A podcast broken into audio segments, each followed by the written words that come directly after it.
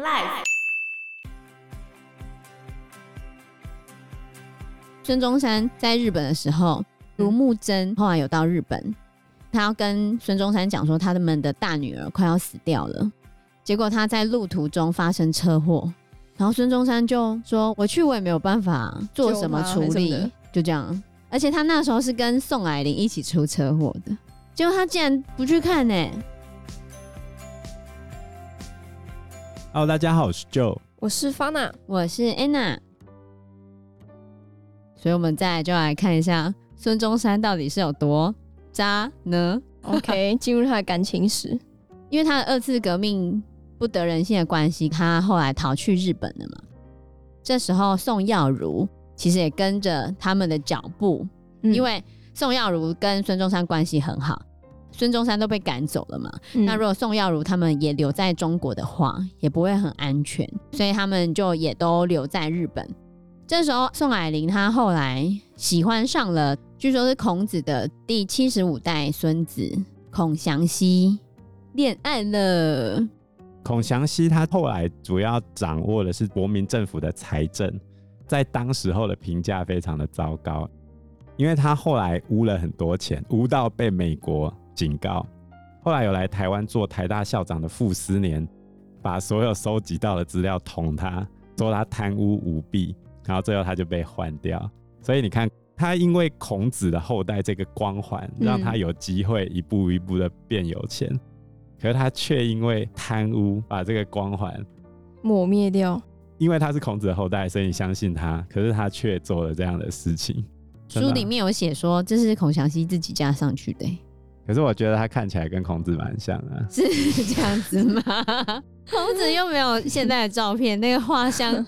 你哪知道他现在长怎样啊？哦，好吧。反正宋霭龄就跟孔祥熙结婚了。那他原本是孙中山的秘书嘛，后来他就把这个位置让给了他的妹妹，就是宋庆龄。一开始孙中山不是很接受他们两个结婚，因为孙中山是喜欢宋霭龄的，他之前有追求过宋霭龄。他管人家那么多，你喜欢人家，人家不能结婚啊？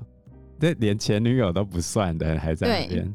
就是他其实对他们的婚姻感到不开心啊，不快乐。可是没差，反正一个新的人就来了，就是宋庆龄。跟宋霭龄相比，宋庆龄更怎么讲？更柔顺，更年轻，皮肤非常的细致。而且宋霭龄并没有跟宋庆龄讲过孙中山有追她的事情，他应该要跟他讲的。嗯，你看，如果一个人追过你的姐姐，然后再追你。你还会接受他吗？为什么不行？怎么会可以？为什么不行？这样代表这人很随便呢、啊？对，他随便人都可以。不是他追过你姐姐，然后再来追你，这怎么可以？他没追到啊！他之前如果追，可是他这样等于他的感情可以无缝接轨。他被一个人拒绝之后，马上就可以再追下一个人。等一下，你现在单恋一个人，然后那个人结婚，不是单恋，是有追求。有追求、那，他没答应不就是单恋？他有答应吗？没答应啊。嗯，发哪里评评理嘛？没有，发哪一定不能接受，对不对？对啊，不行不行。你告诉我不能接受的理由是什么？哎、欸，这人是姐妹哎，就会觉得你可能就是追不成他，然后又反来追我。对啊，就是随便。还有我只是个备胎，嗯、对之类的。他在追艾琳的时候，他不认识庆龄。所以我有了庆龄之后，艾琳结婚了，马上就追庆龄，那庆龄不就是备胎吗？你只是因为追不到姐姐，然后妹妹摸黑黑马后啊？对，有一种这种感觉。所以他看到妹妹，觉得妹妹条件更好啊？是他有觉得妹妹条件更好，没错，因为他觉得妹妹的个性比艾琳更好。所以骑驴找马的那个驴应该是艾琳啊，马是庆龄啊。他也没骑到驴啊。对啊，反正他就。跟宋庆龄就恋爱了，然后宋庆龄就觉得他跟孙中山有非常多相似的地方，其中一个地方就是他们两个虽然都有受洗，可他们两个对于基督教都不是很虔诚，因为他们两个都会对于传教士不以为然，对传教士都会带着嘲讽的那个感觉，所以他们常常都会聊到他们彼此之间嘲讽传教士，或者是对于。基督教没有那么尊敬的事情，两、嗯、个都说哦，我们应该会下地狱吧，然后就聊得很开心。真是够了。宋庆龄还会故意吓孙中山，骗他说他要回中国结婚了。然后孙中山说：“哈，什么？真的吗？”他还写信去问他爸爸宋耀如，说庆龄说他要回去结婚了，有吗？然后宋耀如就跟他说：“没有吧，那只是小女孩在骗骗你而已，他在开玩笑的。” 等下，他爸爸这样讲，难道没有要撮合他们的意思吗？没有吧？哎、欸，一个阿姐哎，他可能以为他只是回去结婚。再来，他就要再找一个新秘书。哦，我懂了。而且庆龄甚至还骗孙中山说，他回去嫁给袁世凯。就在袁世凯称帝的时候，他说他要去当袁世凯的皇后，或者是当他的妃子。然后孙中山就很紧张，就是他们两个恋爱的小趣味吗？他们在调情啊。对。后来，当宋耀如知道上海比较安全之后，他就回上海了，然后就只剩下宋庆龄跟孙中山自己留在日本。然后到了一九一五年夏天，宋庆龄回上海之后，他就跟他爸爸说，他要跟孙中山结婚。他才二十一岁，孙中山四十八岁，怎么可以结婚呢？而且孙中山就是叔叔，对，叔叔大他二十七岁，都可以当他女儿了，真的。而且孙中山还有个妻子卢慕贞，他还没跟他离婚呢。而且前面孙中山在日本的时候。卢慕贞后来有到日本，他要跟孙中山讲说，他们的大女儿快要死掉了。结果他在路途中发生车祸，然后孙中山就说：“我去，我也没有办法做什么处理，就这样，然后就不去看他。可是卢慕真车祸还蛮严重的哦，而且他那时候是跟宋霭龄一起出车祸的，结果他竟然不去看呢？那他老婆，对啊，超没良心的。”那他回去看他女儿吗？没有啊，所以你看他对于自己的老婆这么不重视，自己的小孩要死了也没什么，就一心一直想要把妹。对啊，傻眼哎。然后宋耀如他就忘不了东京卢木真车祸的事情啊，因为当时孙中山拒绝去探视伤势很严重的卢木真，他就觉得就算这个人革命很能干，可是他不会是个好丈夫。嗯，你看一个不理自己妻子的人，怎么可以当个好丈夫呢？对啊，而且假设他跟妻子离婚，跟宋庆龄结婚，就代表他对于他的妻子无情无义。他妻子跟他共患难那么久了，嗯、对不对？而且他的小孩还比宋庆龄年纪还要大，这样传出去好听吗？如果他不跟卢慕贞离婚的话，那孙中山娶宋庆龄，宋庆龄不就是小妾喽？这样是违背基督教的准则的，而且也会对他们全家人带来蒙羞，所以他根本就不同意他们结婚。因为宋耀如自己本身就是基督徒嘛，所以他一定只能接受一夫一妻。孙中山就非得要跟卢慕贞离婚，嗯，所以后来孙中山的确是有跟卢慕贞离婚，可是他并没有正式签离婚的证明，因为那个时代通常都是男生休妻。可孙中山可能觉得他妻子陪他那么久，他如果把他休掉的话，这样对他来说也很屈辱。他不想让他蒙受这样的屈辱，可是，哎呦，都已经很屈辱了，还在那边讲什么东西？对啊，反正总而言之，他就是跟卢慕贞谈好，说他要跟他离婚，因为他要娶宋庆龄。后来宋庆龄本来被宋耀如关在家里，书上面没有特别写，可是有一部电影叫做《宋氏王朝》，里面就是宋美龄，她后来帮宋庆龄把窗户还是门打开，让宋庆龄私奔。所以宋庆龄就跑去日本跟孙中山结婚，可是孙中山结婚的时候也只是做做样子，弄个结婚的仪式。反正他找了他的好朋友，然后跟宋庆龄签了三份的结婚契约。那个三份结婚契约都是日文写的，然后说他的好朋友是著名的律师，所以说他们的结婚的仪式是有效的。事实上根本就没有效，好吗？那个结婚契约根本就没有法律效应，而且他的那个好朋友根本就不是什么律师，他只是一个贸易公司的老板，而且当时东京政府也不会让外国人登记婚姻，所以他的那个仪式，他的结婚契约瞎掰的。对，他的律师朋友都是孙中山骗宋庆龄的，就只是为了想要把他骗到手。对啊，因为宋庆龄想要有一个合法的婚姻，希望他的婚姻是法律认可的。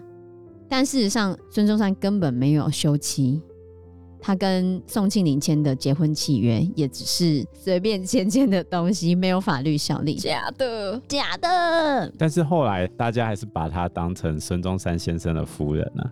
如果你就法律这一点而言，我们还没采登记制的时候，是只要大型宴客，然后有证婚人，这样就 OK，就算你们两个结婚了。所以我觉得还是一个定义上的问题啊。我在某种程度上是同意他们在这个阶段已经完成。结婚了，只是可能不符合当时候的法律仪式，对，或者法律效力。在结婚要办之前，宋耀如冲到日本去，可是他来不及阻止，所以才有我前面讲的嘛，他跪他女婿的事情。可是有一个说法是说，这个是拜官野史啊，说宋耀如有跪孙中山这件事情，可能是人家说的，没有确切的记载。但是宋耀如有去日本政府控告孙中山哦、喔，控告孙中山说宋庆龄尚未成年，他是被迫成亲的。可是应该成年啦，二十一岁了，怎么会未成年？对啊，他几年前就被拐走，拐到成年了，但他后来才去控告他，就是他们成亲之后去控告他，还有一个结果吗？没有，当然没有结果啊，因为日本政府不可能干预他。所以宋耀如从此之后就不太愿意见孙中山了，而且他之后就开始生病了，算是忧愤成疾。对，哦，算是被他女儿气死的，还没死啊，但是就被气到了。到。对啊，孙中山跟宋庆龄结婚是在一九一五年的十月二十五日，然后过三年，一九一八年的时候，宋耀如就死了，就气死了，肾脏疾病啊，但是。多少也有那么一点忧愤成疾的感觉。你看，你相信了一辈子的朋友娶了你自己的女儿，你可以接受吗？这很奇怪欸。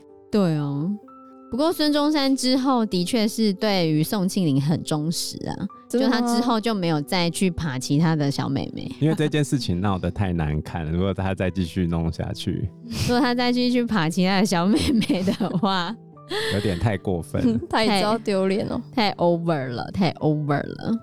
所以之后就定下来了。对，那定下来之后，就是要回到中国，这时候再看到政治的方面。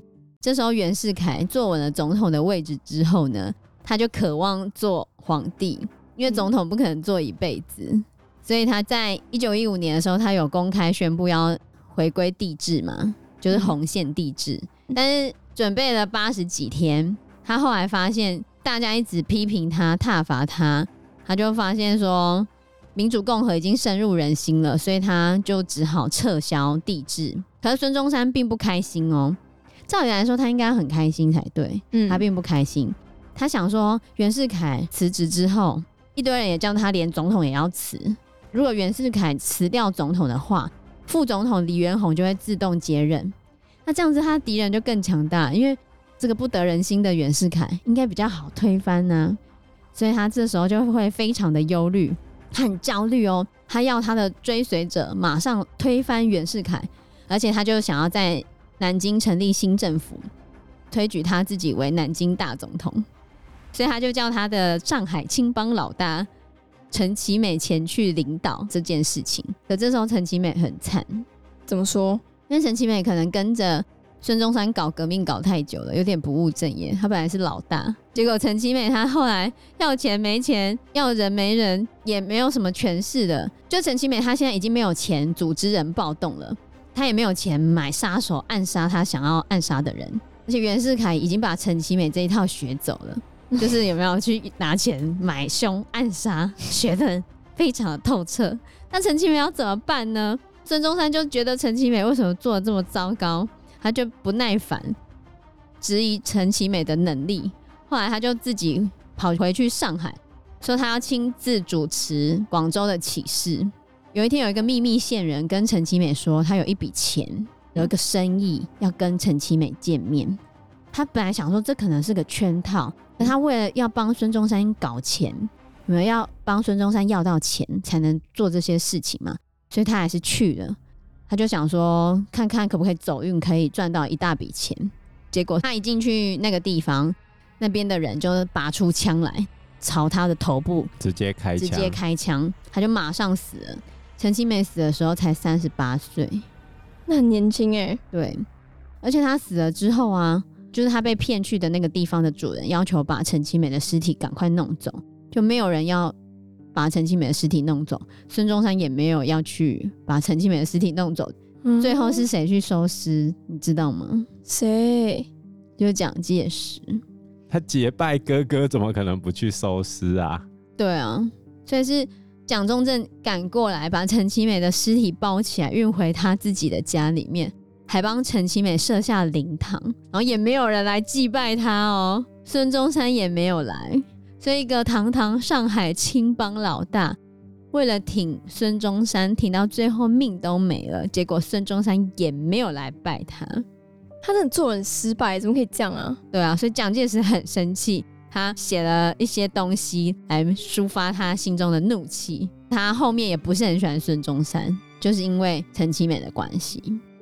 就是身后之后，蒋中正算是对陈其美很有情有义。后来蒋中正在民国二十七年（一九三八年）的时候。搞了一个临时大学，在浙江叫做英式大学，英式就是陈其美的字，就叫英式大学，为了纪念他。而且在蒋中正死掉之前呢、陈其美在国民党曾经往生的大官的葬礼等级上，他只仅次于孙中山而已。蒋中正是这样对他的。哦，蒋中正还是很在意他啦。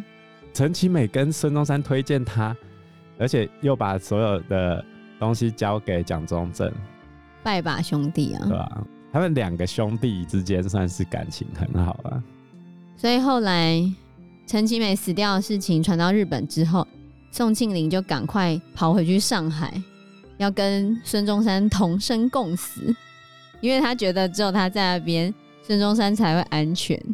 嗯，嗯好吧，这恋中的少女就是这样子喽，真的对。然后宋庆龄到上海过没多久，袁世凯就因为尿毒症死了，就是膀胱结石引起的尿毒症，他后来就死掉了。嗯、那他死掉之后，真的是李元洪直接上来当总统，然后孙中山这时候又要开始烦恼要怎么去对付李元洪。这一段比较复杂。对，袁世凯死后，北方变成他原先留下的那些小军阀，各自有各自的势力。他其实也不是说很小啊。再怎样小都比孙中山的厉害，因为当时候第一次世界大战开打，那大家就在讨论到底要不要参加第一次世界大战。李元洪算是一个折中的总统，因为他人畜无害嘛，看起来就很可爱。对，他是个性格悠闲的人，没有什么野心。实权不在黎元洪手上，而是在总理段祺瑞的手上。然后黎元洪嘞。不想要参战，他觉得第一次世界大战不干中国的事情，他的立场是不想参战。段祺瑞他想参战，原因是当时候山东还算是德国的势力范围，段祺瑞想要借着参战，到时候捞一票把德国赶出去。所以黎元洪跟段祺瑞他们意见就不一样，这就成为一个导火线，大家开始吵。那这时候孙中山他也想参战。可是他想参战的理由不是要收回山东，他想参战的理由是他想要钱，他想要钱。对，因为德国说要给他一百万，让他去让中国能够参加战争，这样子。所以三个人三个不同立场。黎元洪觉得我不要瞎搅和，段祺瑞觉得我要想办法把德国从山东赶出去，收回这一块领土。然后孙中山想要德国的一百万，所以我要参战帮德国。哦，我讲错了，不止一百万，是一百五十万。好，一百五十万，对，他要收一百五十万，然后要就是推倒段祺瑞的势力，因为段祺瑞是想要参战的嘛。因为段祺瑞想要把德国赶走，所以德国马上花钱在孙中山身上，一百五十万给你，拜托你把段祺瑞搞掉。所以这三方就要开始斗了。这三方开始斗了之后。孙中山就打算在广州建立他的基地，然后这时候北方因为当时黎元洪他其实不太能够控制国会的势力，因为国会那时候大家都有自己的意见，大家都吵成一团啊。对，他黎元洪本人就是他有自己的意见，可是他没有足够的军队来支撑他的意见嘛。那段祺瑞有军队，其他人也都有军队啊，那了不起，大家打一架嘛。啊，啊，可是，在了不起打一架这件事情上，黎元洪是不能讲这个话的，因为他们会被秒杀。所以黎元洪后来没有办法解决这些国会议员，那怎么办呢？所以他就在一九一七年的时候宣布解散国会，要举行新的选举。可这个举动其实是不行的，因为宪法没有赋予他解散国会的权利。所以这时候，这一百多名国会议员就离开了北京。这时候，孙中山就很开心，他就拿着德国给他的钱，然后叫这些国会议员来广州，然后就说服他们来帮他一起对付北方的政权，这样子。所以在一九一七年的八月，他就在广州成立一个广州政府，他就说他是在护法，护临时约法，因为他们北方政权。的这个事情是背弃临时约法的，所以他就说他在护法，然后他就开始要推动护法战争。当时候孙中山也需要军队，所以他其实有跟南方的一些军阀合作。